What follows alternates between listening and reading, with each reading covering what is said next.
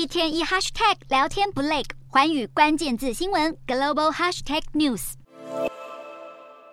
流亡英国的前香港众志常委罗冠聪，目前正在被香港警务处和国家安全处通缉，罪名是他涉嫌违反港区国安法。港警不但突袭搜查罗冠聪的在港住所，还带走他的家人进行讯问，录取口供，以了解罗冠聪是否有向家人拿取经济援助。针对近日香港警方一系列行动，罗冠聪稍早也在脸书上回应，表示相关人士与他完全没有金钱往来，而协助之说不过就是无稽之谈。港府这个月三日，针对八位流亡海外的民主派人士发布通缉令，赏金高达每人一百万港币，合台币将近四百万。这不是港警第一次对外发布通缉令，但如此大动作追捕还开出高额悬赏金却是第一次。尤其在香港，即使是遭到定罪的杀人犯，通缉赏金最多也不到一百六十万台币，让罗冠聪以及不少民众痛批，在香港政权眼中，所谓国家安全远比人民更加珍贵。